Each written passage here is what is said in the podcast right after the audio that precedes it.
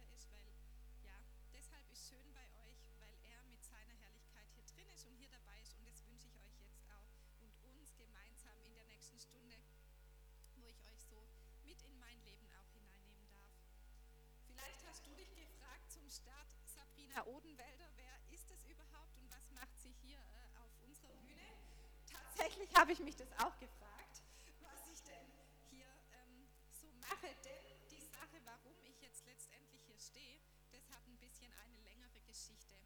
Im letzten Herbst hat mich nämlich die Sarah eingeladen, Sarah Sommer, vielleicht kennt ihr sie, der ein oder andere. Sie ist nämlich eigentlich oder war früher bei uns in der Gemeinde und daher kenne ich sie. Und sie weiß auch, dass ich kreativ unterwegs bin und so hat sie mich eingeladen, zu euch zu kommen, einen Kreativworkshop zu machen, mit euch solche Grenze hier zu gestalten, wie, ähm, wie zum Beispiel den hier.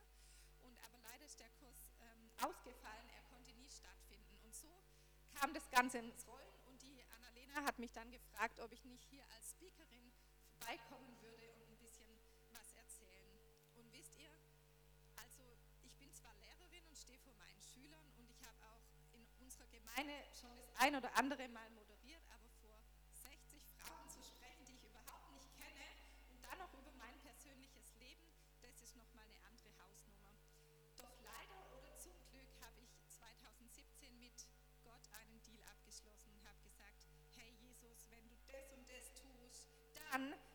auf den Bühnen der Welt verkünden. Ich verspreche es dir. Und jetzt stehe ich hier. Das allererste Mal. Ja, damit will ich euch einfach nur sagen, seid vorsichtig mit solchen Aussagen, denn Gott guckt ganz genau, ob ihr die auch einhalten werdet. Und deshalb, ja, konnte ich praktisch gar nicht anders, als natürlich Ja zu sagen. Und so stehe ich jetzt hier ganz unvollkommen. Und als ich bei euch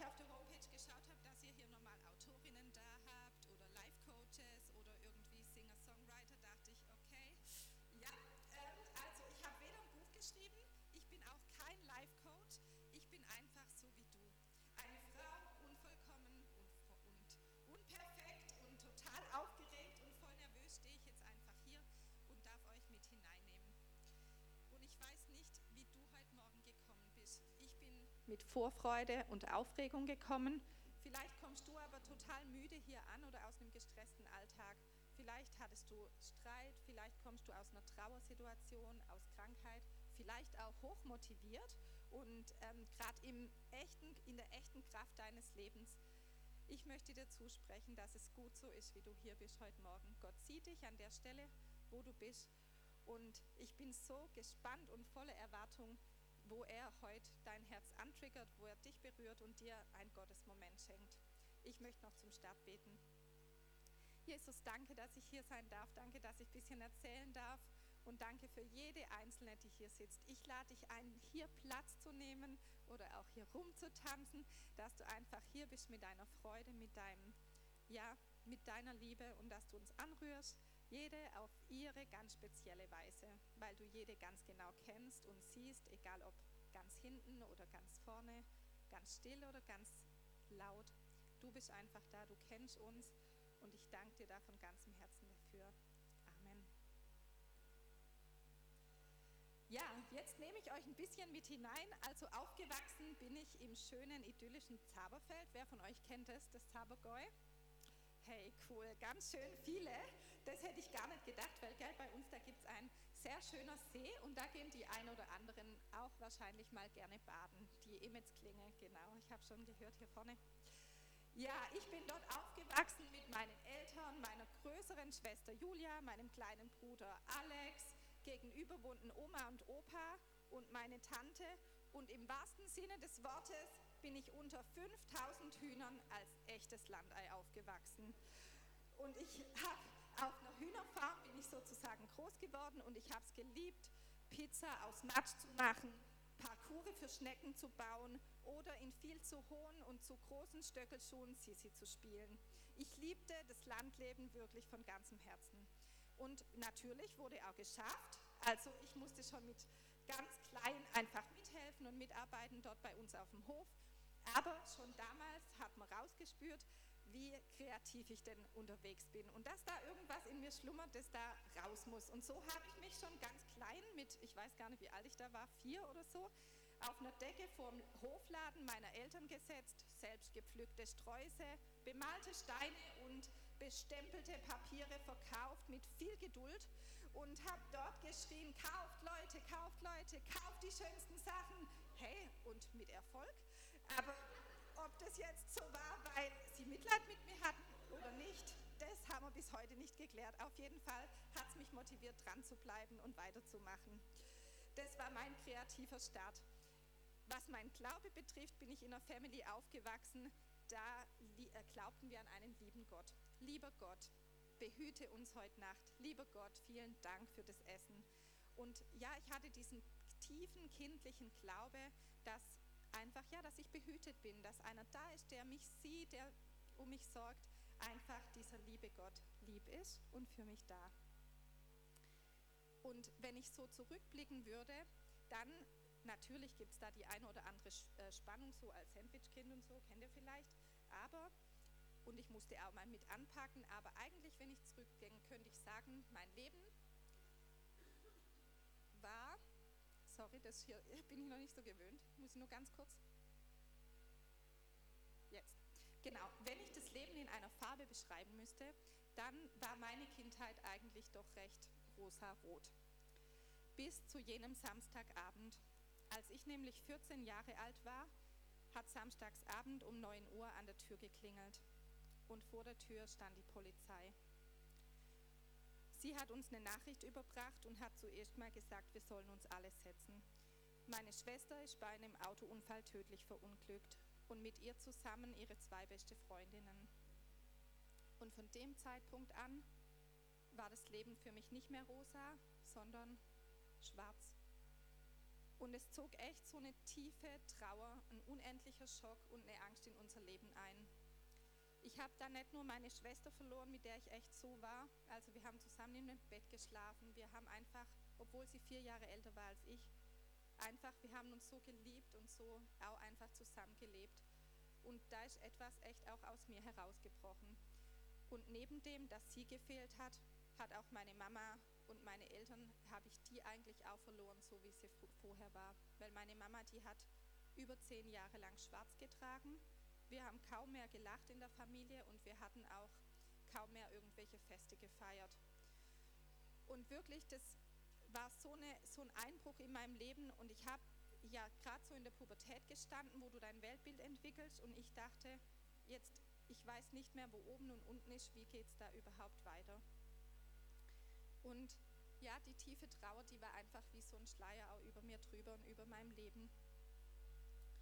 Und was war mit dem lieben Gott? Der war gar nicht mehr so lieb. Der liebe Gott war plötzlich echt gemein. Ich habe ich es nicht verstanden. Und ich habe gesagt, Gott, von dir kann ich erstmal, ich kann nicht mehr, ich möchte nichts mehr von dir wissen, außer vielleicht die Antwort, wo meine Schwester jetzt ist. Und ich habe jeden Abend geweint. Ich bin echt ins Bett gelegen, habe geweint.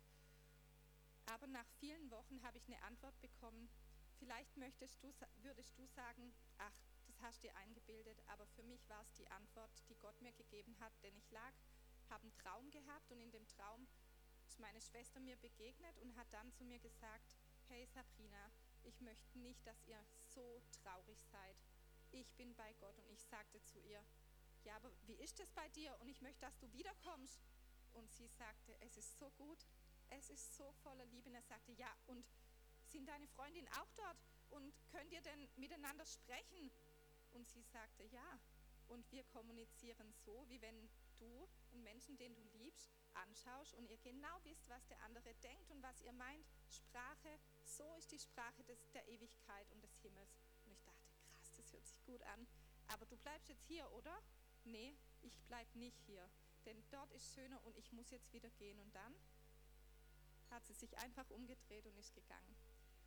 Und von dem Tag an habe ich irgendwie für mich darauf so eine Antwort gefunden, dass da was da sein muss. Weil ich war ja noch so jung und ich, es ist so schwer zu glauben, ja, da ist der Himmel, weil wenn es wirklich knall auf Fall kommt und jemand stirbt, dann stellst du schon die Frage, gibt es da wirklich diese Ewigkeit? Gibt es das auch wirklich?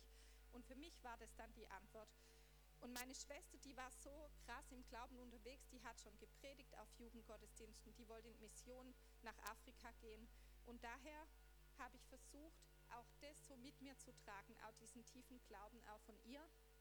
Und mich hat eine Freundin im Jugendkreis eingeladen damals und ich habe erlebt, wie Gott sich ja mein Herz zurückerobert hat. Und da war auch meine Kreativität. Gott wusste, glaube ich, wie er mich da irgendwie nehmen konnte. Und auf kreative Art und Weise hat er dann gesagt, komm, mach mit, mach Jungschar. Und ähm, so habe ich echt 13 Jahre lang mit Kindern wunderschön Jungschar gemacht, auf ganz kreative Art und Weise. Und wir haben, ähm, ich habe bei Jugendgottesdienste Theater spielen dürfen.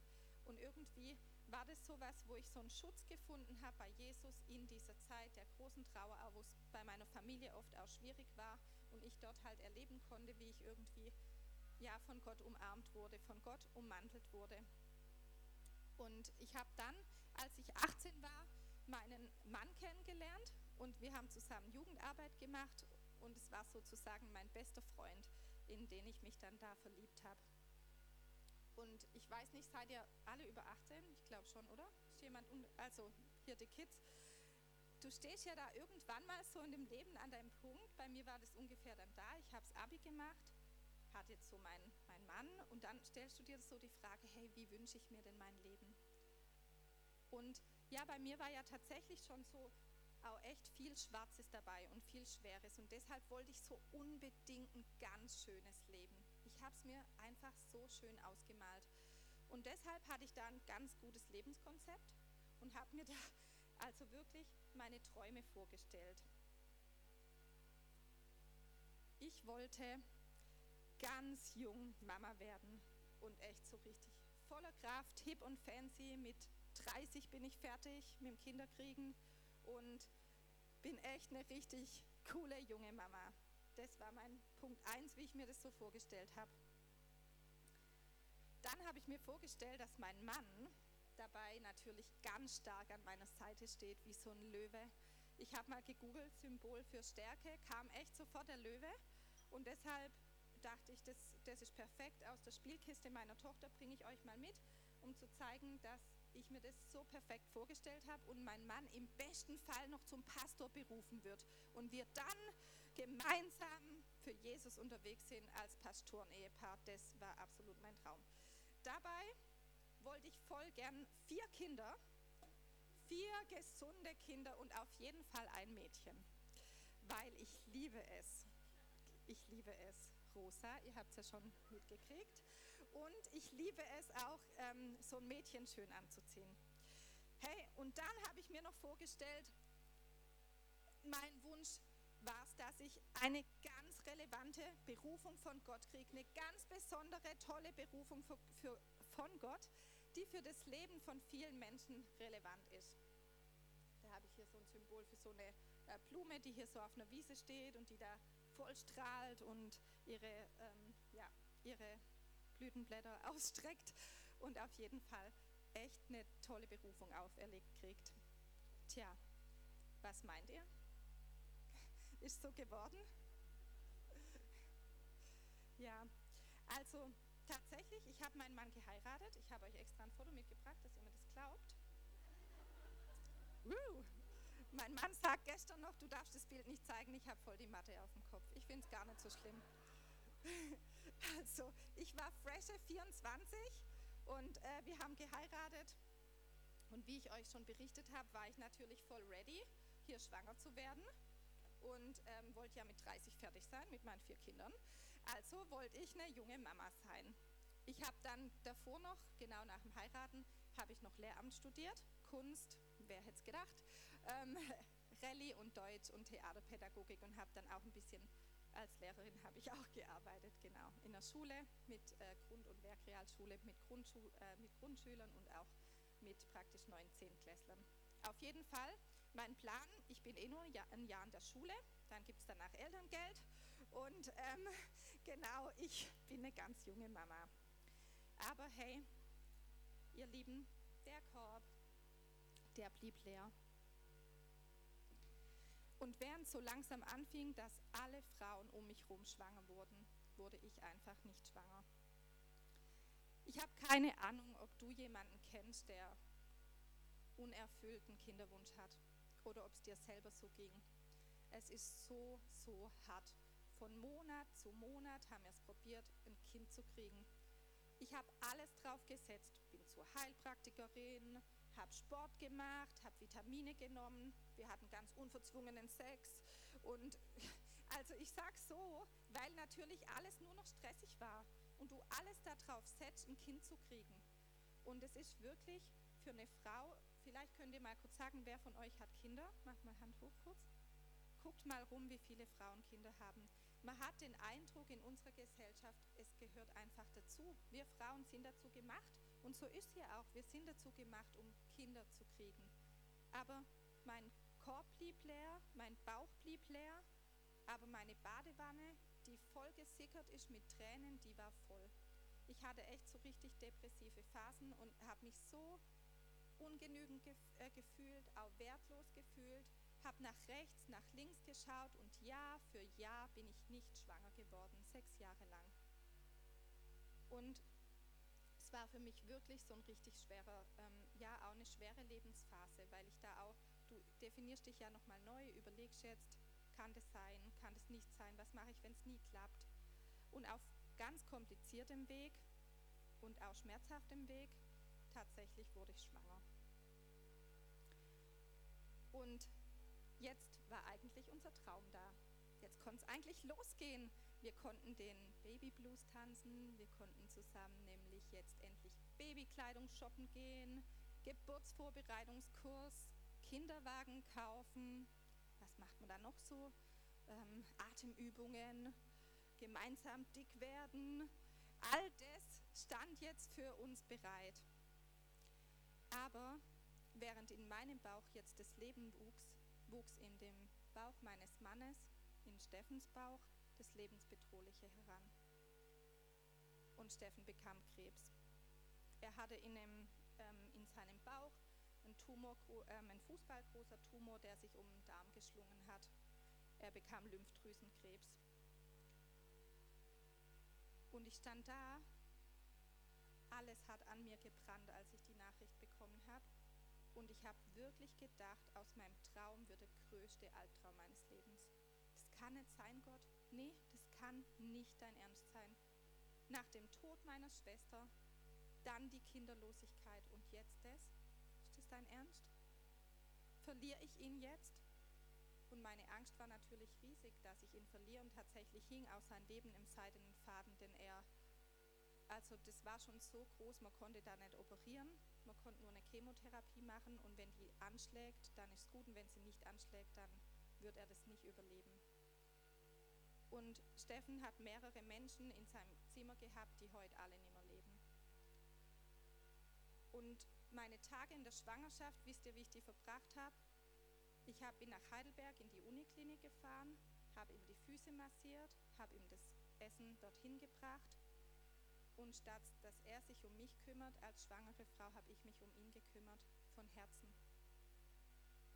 Und wir waren im Bett gesessen und hatten da einfach miteinander auch Geduld und ausgeharrt. Ich habe hier ein Foto mitgebracht. Genau.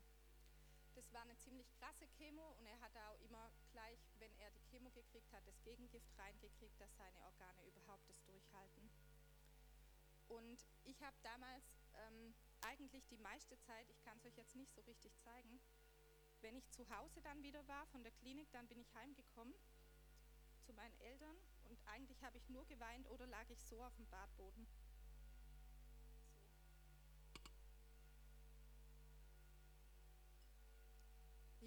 um einfach auch Gott zu sagen, hey, hier bin ich, so tief unten und ich weiß nicht, ob ich Witwe werde oder ob mein Kind jeweils meinen Mann kennenlernt, aber hier lege ich mich ganz zu dir. Ich komme da nachher nochmal drauf zurück, aber der Löwe, der Starke, der ist eigentlich gefallen. Der ist umgefallen, der ist nicht mehr gestanden. Zumindest scheint es äußerlich so. Aber Steffen hat es geschafft und die Chemo hat angeschlagen und der Tumor war weg und zehn Tage später kam unsere Tochter zur Welt. Und er konnte dann dabei sein, eben bei der ähm, Geburt. Leider war es dann so, dass die Krankheitsphase eigentlich auch noch mit, mich hat umfallen lassen. Denn, ähm, ja genau, hier sieht man die kleine Elia, das ist die Elia, genau. Und in Steffens Krankheitsgeschichte äh, war zwar dann vorbei, aber dann wurde ich eigentlich krank. Ich hatte keinen Krebs, aber mein ganzer Körper tat nur noch weh. Ich wusste gar nicht mehr, was, was mit mir los ist. Und ähm, man hat da tatsächlich auch nichts rausgefunden. Wahrscheinlich war es einfach die ganze Trauer, der ganze Schmerz, der danach in mein Leben kam. Und wir sind dann da auch durchgegangen durch diese Durststrecke und tatsächlich nach weiteren drei Jahren bin ich wieder schwanger geworden. Und weil wir uns nicht so schnell unterkriegen lassen, haben wir gesagt, auf ein neues. Ähm, ja, wir erleben das jetzt richtig schön mit der Schwangerschaft und unserer Tochter. Und wir haben tatsächlich auch ein bisschen mehr machen können, was Geburtsvorbereitungskurs betrifft. Das hatte ich nämlich gar nicht bei der ersten Tochter. Und dann kam aber unsere Emilia zur Welt 2020. Hier seht ihr noch, wie ich schwanger bin, genau. Und natürlich war die Freude riesengroß und es hat, wir haben so Tests auch gemacht. Die ähm, Emilia war gesund und sie wäre einfach ein bisschen klein, aber sonst ist alles gut. Und Emilia kam auf die Welt und danach mussten wir auf die Intensivstation. Sie kam in einer Presswehe auf die Welt, in drei Minuten im Kreissaal und hat deshalb ein kompletter blauer Kopf gehabt von so einem Hämatom, also ein blauer Fleck am Kopf. Und wir, sie hatte eine Entzündung und deshalb waren wir auf der Intensivstation. Da dachte ich schon, das sei schlimm. Aber man hat dann gesagt, man macht jetzt mal einfach zur Sicherheit noch kurz einen Ultraschall, dann können wir heimgehen. Die Briefe waren schon bereit, alles in Ordnung. Und dann kam der Hammer. Dann sind sie gekommen, eine Psychologin, zwei Ärzte und sind, haben uns in ein Extrazimmer gebeten und haben uns offenbart, dass unsere Tochter noch am Ende der Schwangerschaft in meinem Mutterleib einen großen Hirninfarkt hatte und mehrere Hirnblutungen. Unsere Tochter die ist heute zweieinhalb Jahre alt. Aber sie hat körperliche und geistige Behinderungen. Und ich kann euch nicht sagen, was, in welche große, große Lebensherausforderung ich jetzt gestellt bin mit diesem Thema. Weil das Leben ist komplett anders, als du das dir vorher vorgestellt hast. Ich bin eine Vollzeit-Pflegemama. Meine Tochter kann weder laufen, noch sitzen, noch krabbeln sie kann noch nicht sprechen. Und eigentlich weiß ich jetzt schon, was ich die nächsten 50 Jahre zu tun habe. Ich liebe sie natürlich über alles, das ist keine Frage. Aber ich stehe echt da und sage, Gott, warum hast du das getan? Wie viel soll ich noch ertragen? Und es gibt so viele Momente, da stehe ich einfach da und sage, ich kann das überhaupt nicht. Ich kann das nicht. Ich kann das nicht. Ich bin darauf nicht vorbereitet. Und jetzt mit einem behinderten Kind. Ich habe Angst, nicht mehr zur Gesellschaft dazu zu gehören. Ich habe Angst, dass meine Freunde vielleicht gehen, weil ihr seht ja, was schon war. Und anstelle diesem Kleidchen, meine Tochter, die kann nur mit ihrer Orthese stehen. Das ist ein Stehständer und da kann ich sie manchmal reinstellen. Aber sie kann sonst nicht stehen und nicht rumrennen und rumhüpfen. Und natürlich kann man sich vielleicht schwer vorstellen, aber du denkst da einfach, du überlebst nicht. Also wirklich. Und dazu kommt, dass wir einfach in den letzten, im letzten Jahr die Diagnose Epilepsie noch bekommen haben und ich seither anstelle andere mit einer Gucci-Handtasche rumlaufen, ich mit einer Sauerstoffflasche unterwegs bin. Ich habe im letzten halben Jahr, zuletzt letzte Woche, meine Tochter retten müssen, weil ihre Sauerstoffsättigung absinkt, wenn sie einen epileptischen Anfall hat. Habe ich einen Monitor dabei, Sauerstoff dabei und ich war seit, also seit September, glaube ich, zehnmal mit Rettungswagen, Krankenwagen beim, in der Klinik mit Blaulicht. Und ich, es ist so eine Angst in mir zu jedem Moment, dass das wiederkommt, weil man kann das bei ihr sehr schlecht einstellen. Und das fordert mich echt heraus, da auch zu sagen, hey Gott, es ist gut so.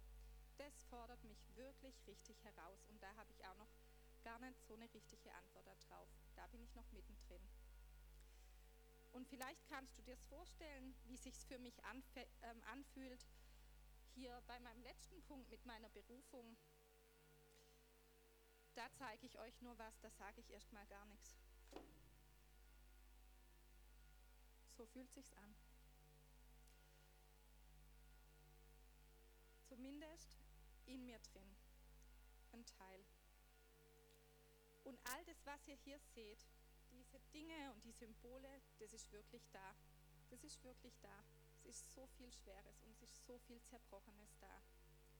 Und trotzdem, und trotzdem, ist mir in den letzten tatsächlich von meinen 36 Jahren 22 Jahre lang bewusst geworden, dass es da noch was anderes gibt und dass es das Leben auch noch das Und bereithält. Es ist, kann so schwer sein, es muss natürlich nicht, und es kann aber auch so schön sein.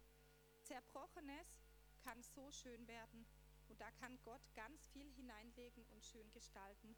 Und das möchte ich euch nämlich zeigen, was während dieser Zeit auch mit meinem Leben passiert ist. Der Korb blieb leer, kein Kind blieb drin, sechs Jahre lang, das habe ich euch erzählt. Aber ich durfte anderes dort hineinlegen, nämlich Gott hat mir Schönheit gezeigt. Er hat sich mir in Schönheit und Kreativität offenbart, in all dem Schweren. Das war trotzdem da, das möchte ich nicht sagen, dass es nicht da war, aber wahrscheinlich hat es mich gerettet. Ich konnte nämlich in der Zeit ein kleines ein Kleinunternehmen Unternehmen gründen mit meinen ähm, ja, floralen Werke und ich habe sie nicht mehr auf dem Teppichboden vor dem Laden meiner Mama verkauft, sondern im Laden in einem Regal.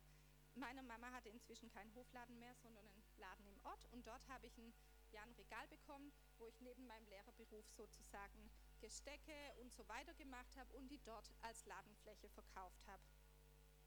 Außerdem habe ich in dieser Zeit drei Jahre lang eine Ausbildung zur Kunsttherapeutin gemacht, auch neben meinem Lehrerberuf, als ich keine Kinder kriegen konnte. Und dort habe ich wirklich Heilung erlebt, auch für meine, für meine Seele und für mein Herz. Wie Gott mir da echt begegnet ist, mir manches für meine Identität gezeigt hat und dass es schön so ist, dass ich so kreativ bin oder dass, ja, dass ich auch so sein darf mit all dem, was ich mitbringe und auch, dass diese Schwäche da seinen Platz hat. Das durfte ich dort lernen. Außerdem haben wir immer gesagt, also wenn es jetzt dieses Jahr nicht klappt, dann machen wir nochmal eine Fernreise. Und da es Jahr für Jahr nicht geklappt hat, sind wir echt auf der Welt rumgekommen und haben Erinnerungen gesammelt der USA, in Asien und noch in anderen schönen Ländern dieser Welt. Und Gott hat sich mir da auch echt offenbart seiner Schönheit, in seiner vollen Pracht, wie, wie toll das war, dort die Landschaft zu sehen, das Meer zu sehen, die Kultur zu entdecken. Das hat uns auch wirklich große Freude als Paar gemacht und haben wir als totales Geschenk auch annehmen können. Außerdem hat er uns in der Zeit krass aus unserer Komfortzone herausgerufen. Wir haben immer in dem Ort gewohnt, wo auch meine Schwester wohnte und wo sie auch starb. Und, und wir haben einfach ähm, uns leiten lassen. Und Jesus hat uns herausgerufen und hat gesagt, geht raus und verlasst euren, euren Ort und geht wohin. Und dann haben wir einfach unsere Wohnung ins Internet gestellt. Wir wussten aber noch nicht, wo wir hinziehen würden, hatten noch keinen Plan. Und dann kamen lauter Leute, haben unsere Wohnung angeschaut und wir haben so gesagt, ja, ja, und was macht ihr jetzt? Und wir so, ja, ja, wir ähm, haben da irgendwas, wir haben schon eine Idee. Und zwar, es war tatsächlich so, ist kein Witz. Und da könnte ich euch alleine eine Stunde über diese Geschichte erzählen, wie das war. Und Gott hat uns ein Haus vor die Füße gelegt, in der Nähe unserer neuen Gemeinde sozusagen, in Bretten im ICF. Und hat uns da einfach hingeführt. Und wir durften dort Gemeinde mitbauen. Hier habe ich so ein paar Bauklötze. Wir konnten dort wirklich Gemeinde mitgestalten, aufbauen, prägen und ja, haben da auch ähm, Menschen führen können und ähm, konnten Gott begegnen. Und wenn ihr euch das jetzt so anschaut, so schlimm sieht es aus. Also es ist leer und so schön auch. Genau. Und dann kam ja die Geschichte, als Steffen krank war. Und auch das war wirklich in seiner vollen Härte so schwer, wie ich es euch wahrscheinlich hier jetzt gar nicht rüberbringen kann. Und aber wisst ihr, ich habe meinen Mann noch nie so stark gesehen, beziehungsweise so schwach und Gott so stark in ihm. Weil er, er hat sich auf zehn Spitzen gestellt und zu Jesus ausgestreckt und hat nicht locker gelassen. Der hat von Anfang an gesagt, ich ziehe das Ding durch. Ich bin bei der Geburt dabei. Ich werde nicht sterben, ich werde leben. Und hat sich ausgestreckt und ausgestreckt und immer und immer wieder. Und ich habe dort konnte ich tatsächlich gar nicht kreativ sein. Wahrscheinlich war meine Kreativität Füße massieren und ihn überall hinzuschleppen, wo man für Heilung beten kann. Ihr wisst gar nicht mit dem, ich bin, ich habe den ins Auto reingesetzt und bin mit dem überall hingefahren, habe für ihn beten lassen und habe nicht locker gelassen. Ich habe nächtelang habe ich durchgebetet für ihn und habe das proklamiert, dass er gesund wird und habe wirklich gerungen und gekämpft in allem meiner Trauer und es war beides immer da. Das ist so eine Zerrissenheit. Und das Krasse war, dass Steffen, mein Mann, sorry, will auch nicht immer äh, sagen, aber genau, er hat Menschen zu Jesus geführt. Leute, die bei ihm im Krankenzimmer waren, hat er Übergabegebete gesprochen und die sind danach gestorben. Und auf einmal wurde aus diesem umgefallenen, schwachen Löwe was ganz Großes.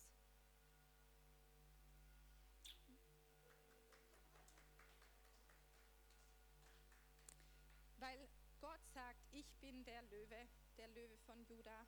Ich kämpfe doch für dich. Ich bin in deiner Schwachheit stark.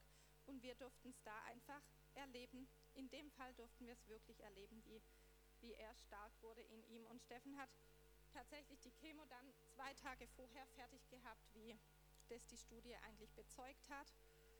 Und ähm, wir konnten das da einfach erleben, wie Gott da groß ist. Hatten eine Armee von Beter hinter uns. Da sitzt auch eine hier mit dabei, die hier auch mitgebetet hat oder, oder zwei. Und wir waren da so gerührt und dankbar, wie Gott auch mich als schwangere Frau da durchgetragen hat.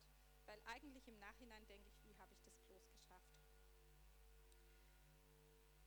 Und in der Zeit, ich habe euch gerade vorher erzählt, dass es mir da ja auch nicht so gut ging und ich gar nichts mehr Kreatives machen konnte. Ich habe ich habe mich nur noch als Schmerz gefühlt nach, diesem, nach dieser Krebsgeschichte, habe ich meinen Körper nur noch in Schmerz gefühlt.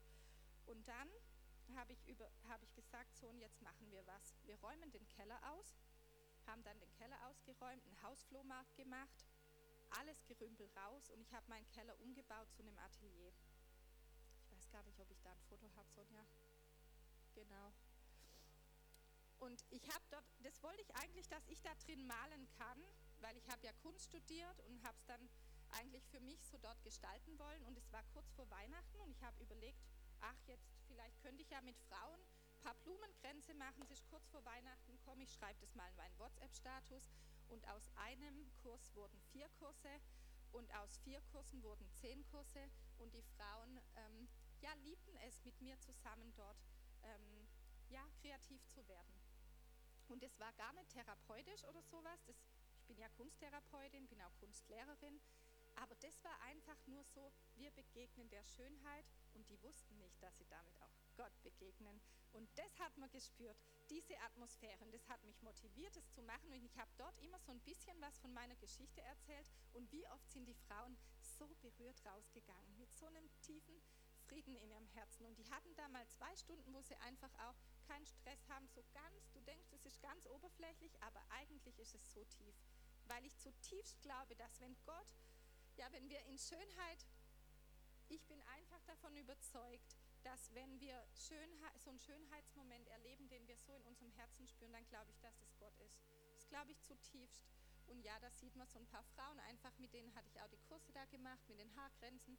Und das hat er mir praktisch in dieser Zeit hier auch geschenkt, dass das angefangen hat. Ja, und jetzt unsere Emilia, meine wohl größte Baustelle. Aber wisst ihr was?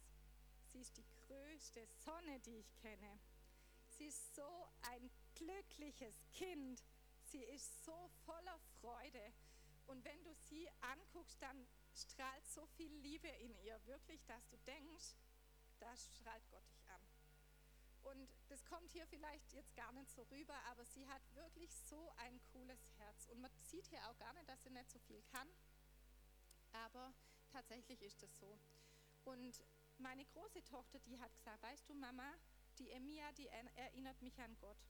Weil die ist nie böse auf mich, die lacht mich immer an und die verzeiht mir immer alles. Und ich sage, yes. Hey, und ich spüre in ihr Jesus und so eine Freude, die die Antwort auf meine tiefe Trauer ist. In allem Schweren. Ich, ich möchte es gar nicht weg. Ich möchte nur sagen, trotzdem, und das Leben ist so schön. Es bringt dir so viel Schönes auch mit. Da ist die Emir auf der linken Seite und die Elia auf der rechten Seite, genau. Die kleinen Mäuschen.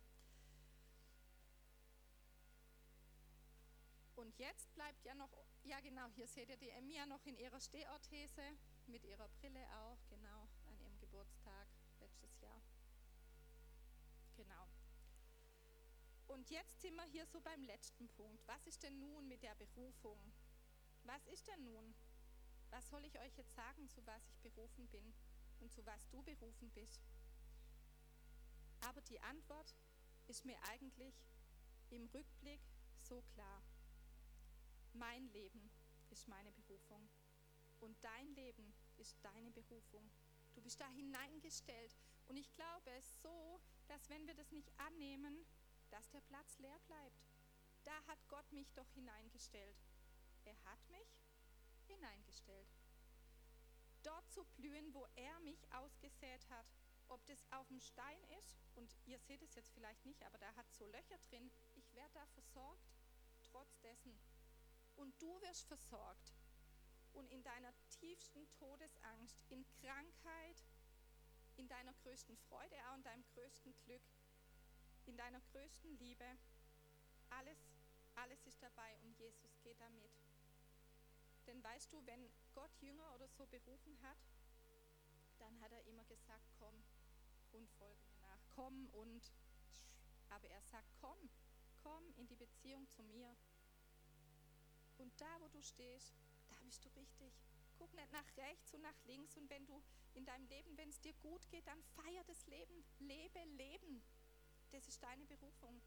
Nicht zu gucken, was könnte höher, größer, weiter, wo wäre ich Pastorin. Guckt mal, Steffen, der ist jetzt mein eigener Pastor zum Beispiel.